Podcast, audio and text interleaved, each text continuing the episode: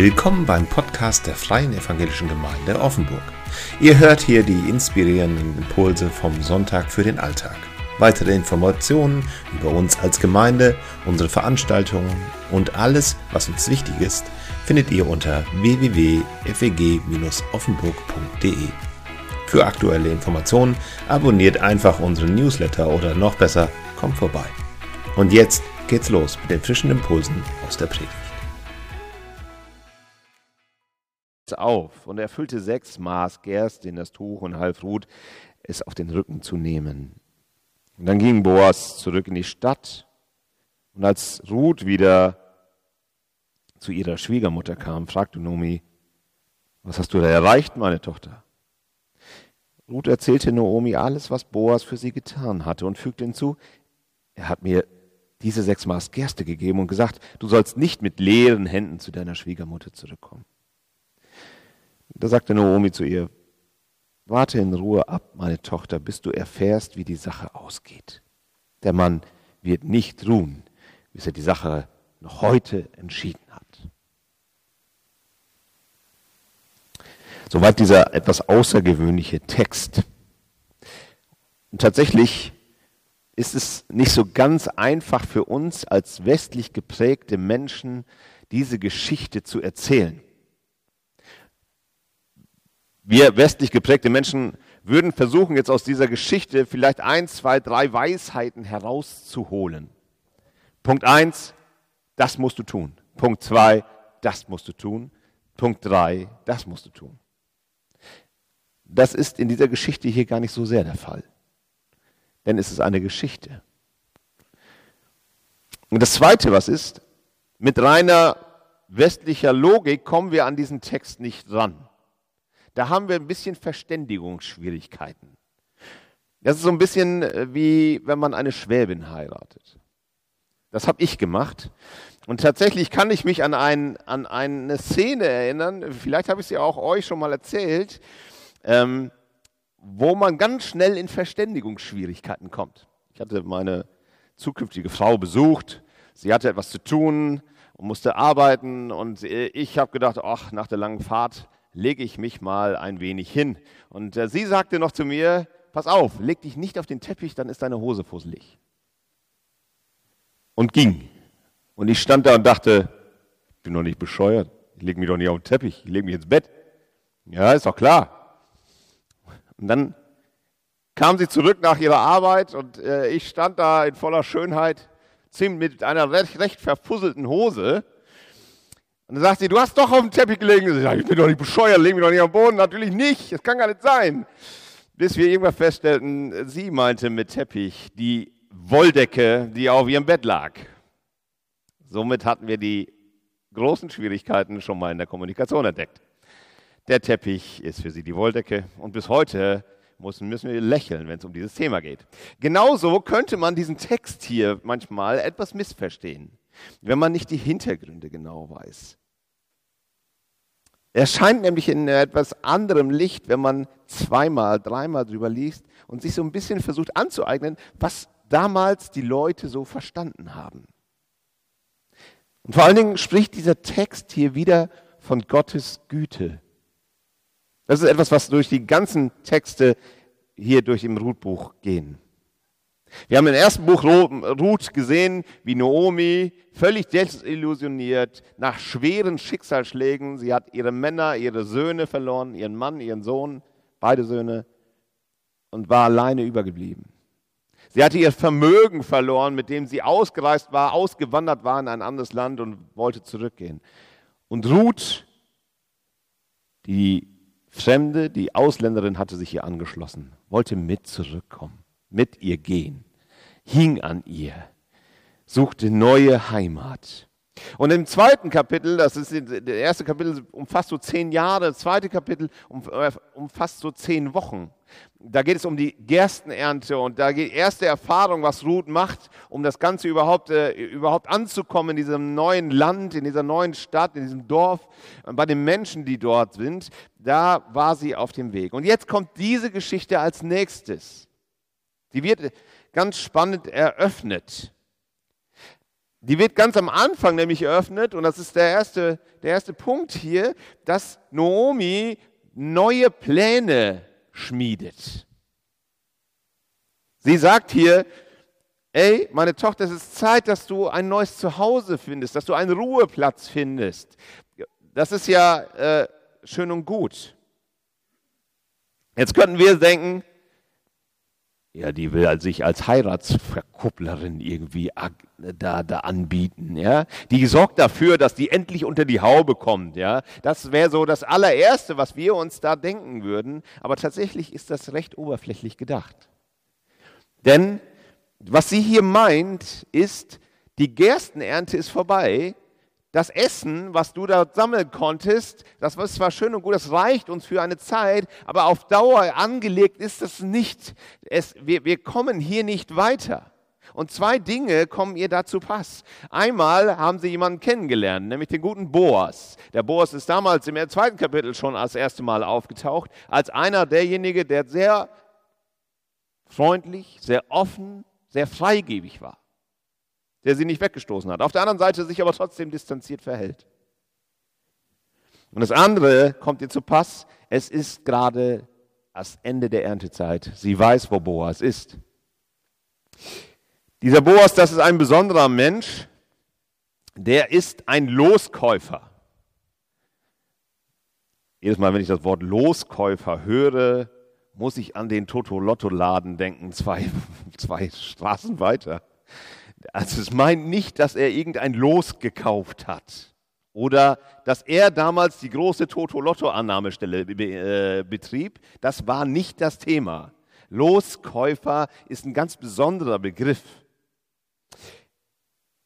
Loskäufer heißt nämlich, er ist der, einer der nächsten Angehörigen von Noomi und Ruth. Die beiden gehörten zusammen die hatten ihre Felder, ihr Eigentum verpfändet, als sie ins Ausland gingen. Sie durften das nicht verkaufen, das war damals so das Übliche. Und damit das in der Familie bleibt, hat man das verpfändet. Man hat Geld dafür bekommen, es ist ins Ausland. Und, die, und damit das in der Familie bleibt, hatte der einer der Angehörigen das Recht darauf, das zurückzukaufen, damit es in der Familie bleibt. Warum? Weil das, das Land damals das gehörte quasi zu Israel dazu. Wenn ein Israelit nach Israel kam, bekam er ein Stück Land und das war gleichbedeutend mit Gottes Nähe, Anteil an Gottes Heil, Anteil an Gottes, an Gottes Versprechen zu bekommen. Das ist der Hintergrund hier. Also das Land, auf dem sie lebten, das war von Gott versprochen und deswegen sollten sie das auch nie an Fremde verkaufen.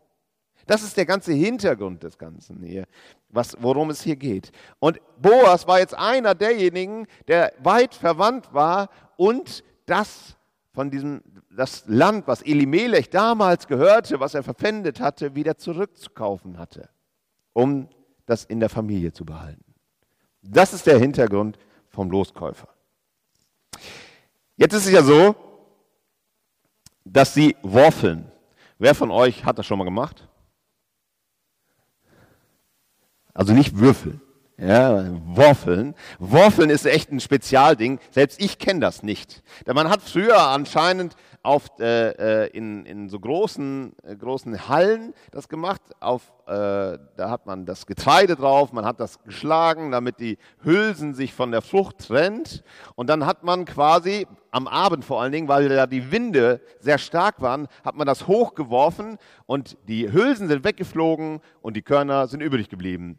Das war das Geschäft. Ziemlich mühsam, aber auch ziemlich schön, weil man sieht, was man alles überhaupt erst geerntet hat. Eigentlich ein cooles Geschäft. Am Ende der, der Ernte ist das Ganze. Das nennt man Worfeln. Ja? Und der gute Boas ist mitten dabei, der worfelt darum sein Zeug, der ist richtig gut dabei, der freut sich, das ist ein richtiges Fest, der hat richtig gut Ernte gemacht. Und die Schwiegermutter weiß das. Die Noomi. Naomi weiß, dass der da sein wird, dass er guter Dinge ist. Und sie sagt, wir müssen jetzt mal für dich sorgen. Du brauchst einen neuen Ruheplatz. Was meint sie damit? Es geht darum, dass sie sagt, Du brauchst eine neue Heimat, einen neuen Schutz, neuen Boden unter den Füßen. Deswegen solltest du zu ihm hingehen und dich mit ihm vermählen auf der einen Seite und auf der anderen Seite das Land, was mir gehört und was dir irgendwann gehört und deinen Kindern gehören soll, dass das wieder zurückgekauft wird. Du brauchst einen Platz, wo deine Seele Ruhe findet, deine Nerven, dein Gemüt, da wo du zu, ohne Angst leben kannst, ohne die Sorge um das Alltägliche, ohne die Schwierigkeiten, in Sicherheit. Sie denkt also nicht so sehr daran, endlich ihre Ruth unter die Haube zu bekommen. Das wäre viel zu romantisch gedacht. Zuallererst denkt sie daran, dass ihre Familie bestehen bleibt. Denn dieses Gesetz, dieses Loskaufgesetz, das war ein ganz spezielles Gesetz nur bei den Israeliten. Sie denkt an ihre Familie und an die Sicherheit von Ruth selber. Deswegen macht sie das. Jetzt, geht, jetzt macht die gute Ruth genau das. Sie tut es. Sie, sie macht dann sich schön, nimmt ein Bad, ja, zieht sich schick an, salbt sich, so wird das hier beschrieben. Das heißt, hier, hier vergeht eine Statusänderung. Ja, äh, wenn wir etwas in unserem Leben verändern, wenn wir uns neu auf etwas aufmachen, dann kann man es bei uns erkennen, indem man irgendwie eine neue Frisur trägt, oder? Wenn da irgendjemand mit einer neuen Frisur um die Ecke kommt, sagt man, okay, hier beginnt etwas Neues. Vielleicht ist jemand auch neu eingekleidet oder so oder trägt neuerdings ein abgefahrenes Make-up, keine Ahnung. Oder hat neue Schuhe. Wobei, das weiß ich jetzt nicht, ob das ein mega großes Zeichen ist dafür. Aber hier ist es tatsächlich nicht anders. Sie, sie sie soll baden, sie, soll, zieht sich ein schönes Gewand an, sie, sie richtet sich her, quasi ein bisschen wie bei der Hochzeit. Und dann kommt es Mitternacht.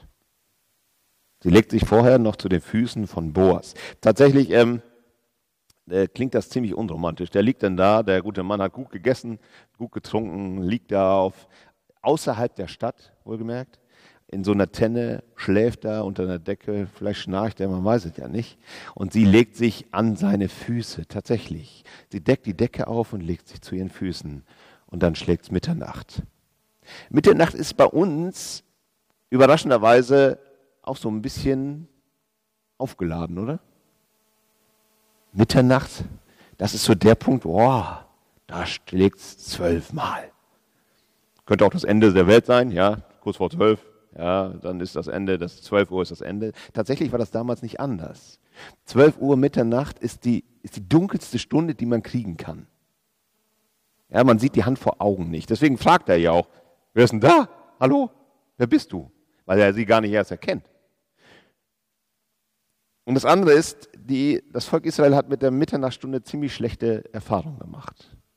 Mehrfach wurde Israel überfallen zur Mitternachtsstunde. Und diese Mitternachtsstunde ist bei ihnen nicht gut in Erinnerung. Und dann macht sie, dann sagt sie etwas. Sie, die Anforderung ihrer Schwiegermutter sagte, ja, pass auf, der wird dir schon sagen, was du zu tun hast. Äh, das Spannende ist, wenn wir hier den nächsten Punkt einmal einblenden, ähm, sie sagt nicht, äh, sie hält sich nicht daran, was ihre Mutter, ihre Schwiegermutter ihr sagt und sagt, der wird dir schon sagen, was du zu tun hast jetzt, sondern sie sagt, breite deinen Mantel aus. Über mich. Breite dein Gewand aus, diese, diese Decke über mich. Das meint jetzt weniger, dass die beiden jetzt ein schönes Schläferstündchen haben zusammen. Viele interpretieren das genau hier. Dieser, man könnte denken, dass es hier ganz sexuell aufgeladen ist. Aber tatsächlich geht es gar nicht so sehr darum. Es geht darum, dass sie schutzbedürftig ist. Dass sie unter den Mantel kommen will, ist nichts anderes als die Bitte darum, dass sie hineingenommen wird in, in seine Gegenwart, in seinen Schutz, in seine Familie. Er soll jetzt genau das über sie breiten, damit sie drunter schlüpfen kann. Und wisst ihr, das Spannende ist, diese Stelle, dieser Vers hier bezieht sich eigentlich auf den Vers im Kapitel vorher, wo, wo Boas nämlich sagt, der Herr gebe dir, dass du unter die Flügel schlüpfen kannst. Das Wort ist genau das gleiche. Sie sagt, ich will jetzt unter deine Flügel schlüpfen. Ich will jetzt in deine Nähe kommen. Ich will deinen Schutz. Ich will deine Versorgung. Ich will in deine Gegenwart.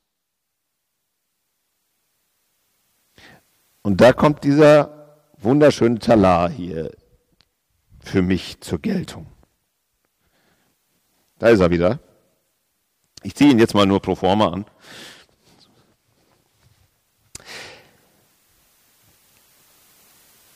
Es geht hier darum, dass, er, dass sie sagt, ich möchte unter deinen Schutz. Ich bin schutzbedürftig. Ich bin rettungsbedürftig. In deiner Nähe möchte ich gerne Heimat finden hier.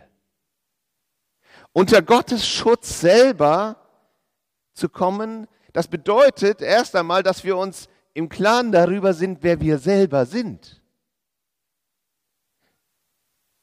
Hilfsbedürftig, schutzbedürftig, heimatbedürftig. Ich habe äh, lange Jahre äh, Freizeiten gemacht für Männer. Und wir haben große Touren gemacht, äh, wo wir lange gewandert sind, viele, viele Höhenmeter und Kilometer. Und wisst ihr, was das Schwierigste ist? Wenn ein Mann erkennen muss, dass ihm geholfen werden muss. Das ist das Schwierigste für, für manche Männer. Ja, das sieht man auch manchmal, äh, wenn Männer sich verfahren. Welcher Mann fragt schon gerne? Außer mir. Ich frage immer. Aber äh, welcher Mann gesteht sich ein, dass er es selber nicht mehr schafft?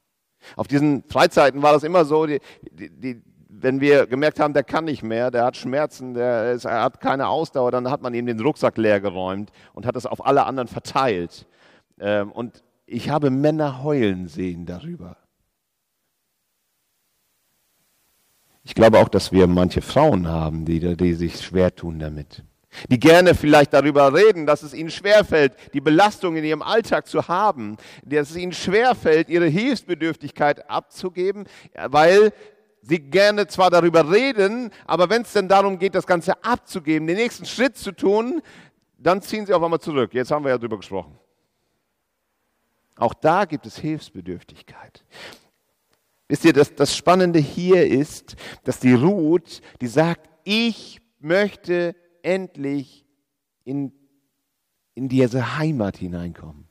Ich möchte, dass mir geholfen wird. Ich bin hilfsbedürftig. Und ich weiß aber, wo ich Hilfe finden kann. Wo der Mantel, und da kommt der Talar, wo der Mantel da ist, um mich einzuhüllen mich unter die Fittiche des anderen zu bergen. Und wisst ihr, genau darum geht es hier eben auch. Diese Szene, dass, dass jemand den Mantel über den anderen legt, die, die gibt es häufiger in der Bibel. Elia macht das mit Elisa. Er sagt hier, ich nehme dich mit unter meine Fittiche. Ich nehme dich mit in meinen Bereich und ich beauftrage dich, mit mir Gott zu dienen. In Hesekiel wird das auch so gesagt. Da, da ist es bei Ehe, beim Ehepaar so. Gott sagt zu, zum Volk Israel: Ich nehme dich unter meinen Mantel, unter mein Gewand. Warum? Weil wir dort Heimat finden. Und die Frage hier, die, die ist ganz entscheidend.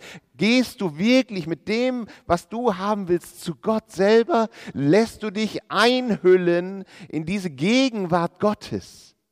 Bist du bereit, intim zu ihm zu rutschen und zu sagen, bei dir möchte ich heil werden, bei dir möchte ich Schutz finden. Gott möchte uns einhüllen. Gott möchte dich umhüllen, eine Decke über dein, über dein Leben legen, weil du dort runter geschützt bist, weil Gott dich versorgt. Gott, und, und Gott möchte nicht dein Leben beschneiden, er möchte dich ganz machen. Er möchte, dass du erfüllt bist. Das Schöne ist, dass sie hier sehr, dass die Ruth hier sehr deutlich sagt, ich möchte das und das von dir. Ich finde, das ist das Schwierigste überhaupt. Am Beten ist, dass wir ganz klar formulieren, was wir denn überhaupt wollen. Ich finde die Bitte das Allerschwierigste. Denn Gott ist ja kein Wunschautomat. Und auf der anderen Seite sagt Gott, ihr habt nichts, weil ihr nichts bittet. Hoppla. Wie funktioniert denn das? Was soll ich denn überhaupt bitten? Wisst ihr, das Spannende hier in diesem, in diesem Vers, das ist mir erst nach vielem Nachlesen aufgefallen. Das Spannende ist, sie bittet gar nicht zuallererst für sich selber, die Ruth, indem sie sagt, nimm mich unter dein Gewand, sondern die bittet alle, zuallererst für, für ihre Schwiegermutter. Sie macht sich zum Werkzeug ihrer Schwiegermutter. Und dann macht sie noch etwas. Sie sagt eigentlich nichts, was ihren Wünschen irgendwie besonders Erfüllung geben würde. Sie, sie erinnert nur daran, was Boas ist. Sie, sie, sagt nichts über, über, die, über die Realität hinaus. Sie sagt einfach, hey Boas, pass mal auf, du bist der Loskäufer, deswegen bin ich hier, weil du dafür sorgen wirst, dass wir unser Stück Land zurückbekommen, weil, dass wir Hoffnung bekommen. Er, sie erinnert ihn quasi nur daran, was er selber ist oder gesagt hat. Und wisst ihr, glaube ich, das müssen wir beim Bitten, wenn wir Gott, mit, Gott reden und ihn, zu ihm beten, das müssen wir lernen, dass wir mit Gott selber das Lied singen. Uns daran erinnern, was er schon längst uns gesagt hat. Und nicht nur uns selber daran erinnern, sondern manchmal müssen wir auch Gott daran erinnern. Das weiß er ganz genau. Aber er lässt sich gerne erinnern.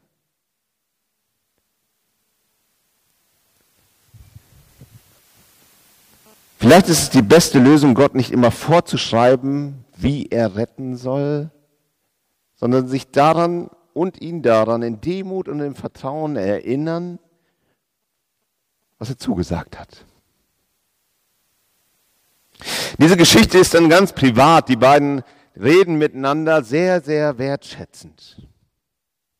Boas geht erstmal gar nicht weg. Der ist auch, der nutzt die Situation nicht aus. Äh, das finde ich ganz spannend. Und tatsächlich stehen die beide vor Sonnenaufgang auf und er schickt sie nach Hause. Und dann sagt er etwas, das finde ich wunderschön. Er sagt, du sollst nicht mit leeren Händen nach Hause gehen. Ich gebe dir was. Tatsächlich kriegt sie da irgendwie schon wieder mehr als 20 Kilo auf die Schulter gebrummt, um das wieder nach zu Hause zu tragen. Das hatten wir schon mal im zweiten Kapitel. Da ging sie auch nicht leer nach Hause, sondern hatte auch ein richtig fettes Paket äh, mit nach Hause genommen. Also die Frau, die hatte Kraft. Das trägt sie mal eben so nach Hause. Gut, sie ist jetzt auch in Übung. Das kann man natürlich auch sagen. Aber das Schöne ist, er sagt hier, du sollst nicht nach Hause mit leeren Händen kommen. Das bezieht sich eigentlich aufs erste Kapitel. Denn was sagt Noomi da, als sie zurückkommt aus dem Ausland? Sie sagt, ich komme mit leeren Händen. Und jetzt erfüllt Gott in seiner Güte seine Zusagen, dass er sein Volk versorgen wird und sagt, du wirst nicht mehr leere Hände haben. Du wirst volle Hände haben. Du wirst versorgt werden. Du bist jemand, der jetzt hier mit dabei ist, der, du wirst versorgt dafür, für dein Vertrauen. Und überhaupt diese ganze Geschichte, da, da fällt einiges auf. Diese ganze Geschichte ist, ist, ist ganz intim und privat. Das Geschehen, das spielt sich nicht vor aller Augen in der Öffentlichkeit äh, ab. Da gibt es nicht die großen Zuschauermengen, die alle draufschauen, was denn da passiert. Hier planen drei Leute ihre Zukunft mit so weitreichenden Entscheidungen, wie man sie sich gar nicht vorstellen kann. Und wisst ihr, was am spannendsten ist? Gott wird nur zweimal genannt. Einmal im Segenswunsch von Boas und einmal im Eid der gesagt wird und bekräftigt wird. Und doch wird im Verhalten und im Handeln wird deutlich, wie Gottes Chesed, Gottes Güte zu uns spricht, zu dem Menschen spricht. Naomi denkt an ihre Familie, denkt an Ruth, denkt an Sicherheit. Ruth ist bekannt dafür, dass ihre dass sie ihre Schwiegermutter versorgt, ist bekannt dafür, dass sie als Ausländerin sehr ehrenhaft umgeht mit den Menschen, sehr demütig ist, ihr arbeitsam ist, fleißig. Auch nicht liederlich. Der Boas sagt das so schön. Du bist nicht den jungen Männern hinterher glauben, die so hübsch hier um die Ecke kommen. Auch nicht den Reichen. Du suchst nicht das Vergnügen, du hast ein ernstes Anliegen, du, du weißt, wie das Leben geht und, und bei dir bei dir stimmt was. Tatsächlich ist sie, die Ruth bekannt für ihr Leben. Finde ich ganz spannend in diesem Zusammenhang. Und dieser Boas, das ist eigentlich auch so ein Typ, reich, etwas älter, wohl nicht mehr ganz der Schickste, ja, weil er sagt, die jungen, schönen Männer. Ähm, aber trotzdem erscheint er als eine Person, die, die gütig, die freigebig, die freundlich, etwas widerspielt. Und, und wenn man sie um etwas bittet, dann tut er das auch. Das ist das Schöne, was, was Naomi am Ende sagt. Der, der Mann regelt das. Wenn er sagt, er macht das, dann passiert das auch. Wisst ihr, Menschen führen hier auf, führen aus, was Gott verspricht.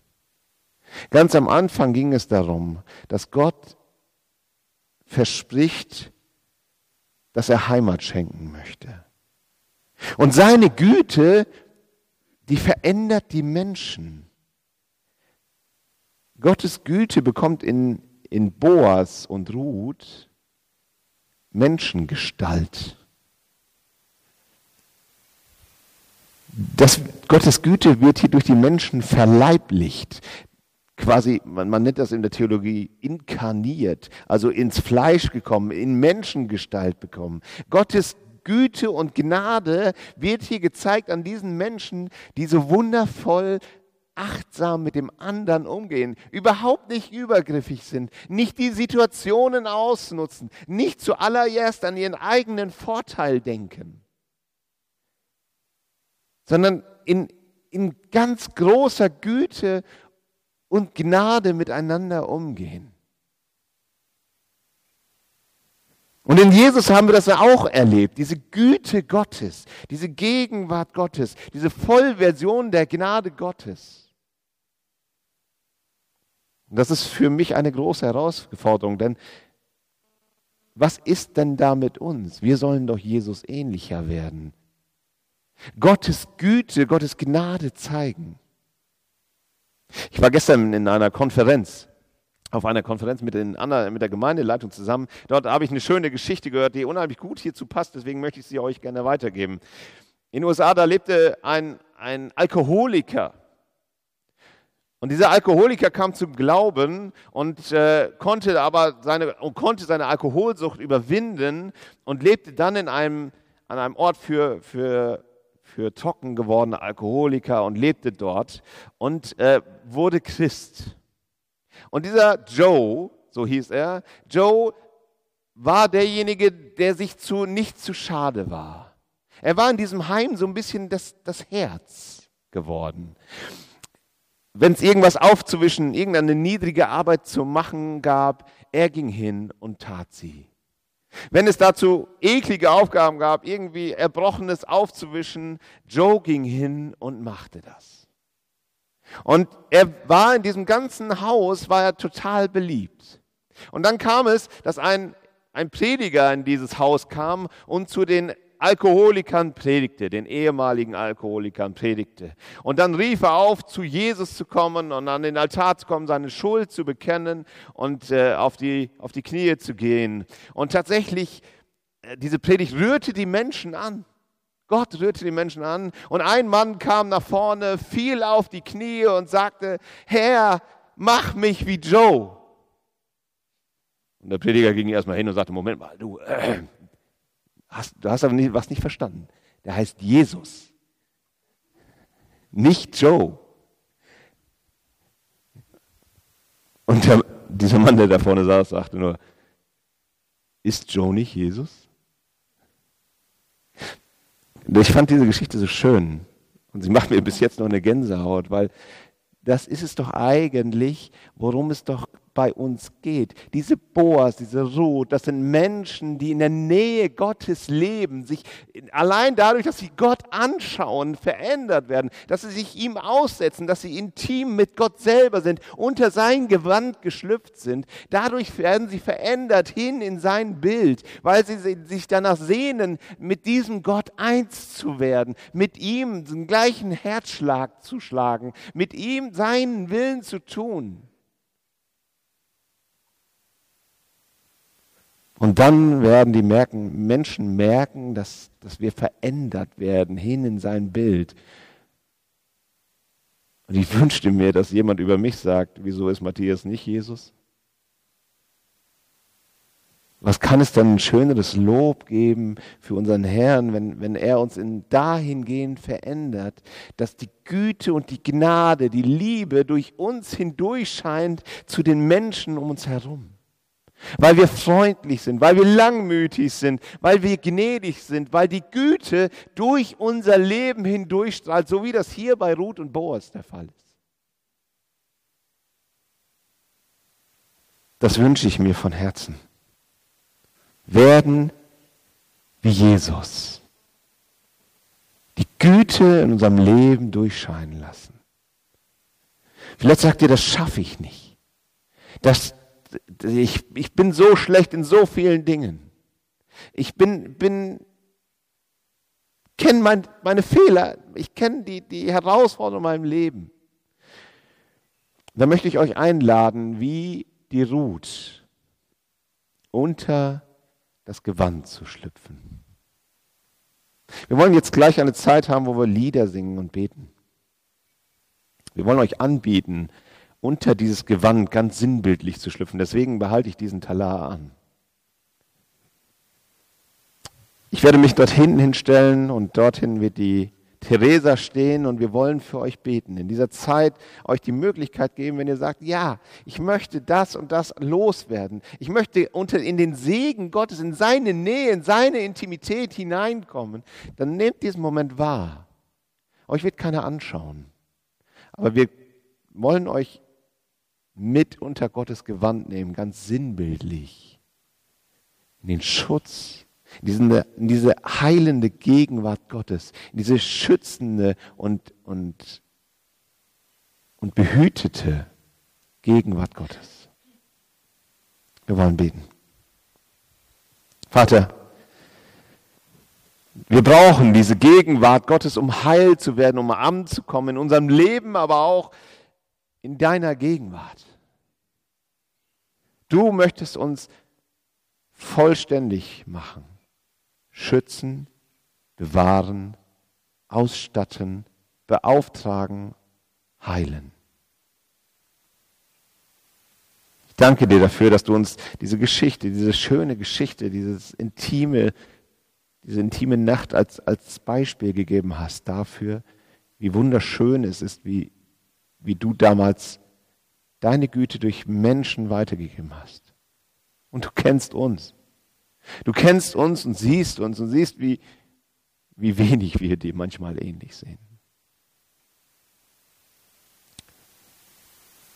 Wir möchten dich bitten, dass du uns verwandelst in dein Bild. Dass wir in dieser Nähe zu dir immer stärker und größer werden. Immer näher, mehr dir ähnlich werden.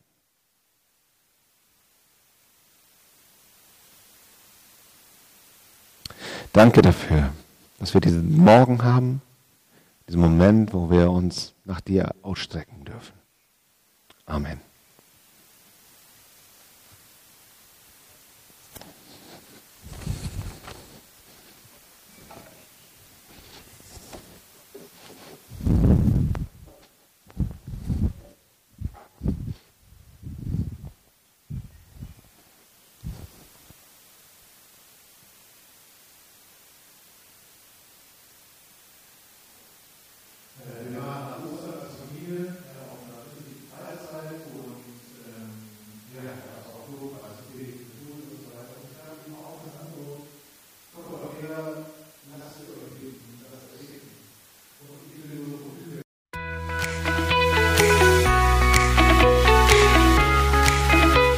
Vielen Dank, dass du diesen Podcast angehört hast. Wenn du unsere Arbeit unterstützen möchtest, kannst du das gerne in Form einer Spende machen. Auf unserer Webseite www.feg-offenburg.de/spenden findest du dafür alle Informationen, die du dafür brauchst. Bis zum nächsten Podcast. Ciao.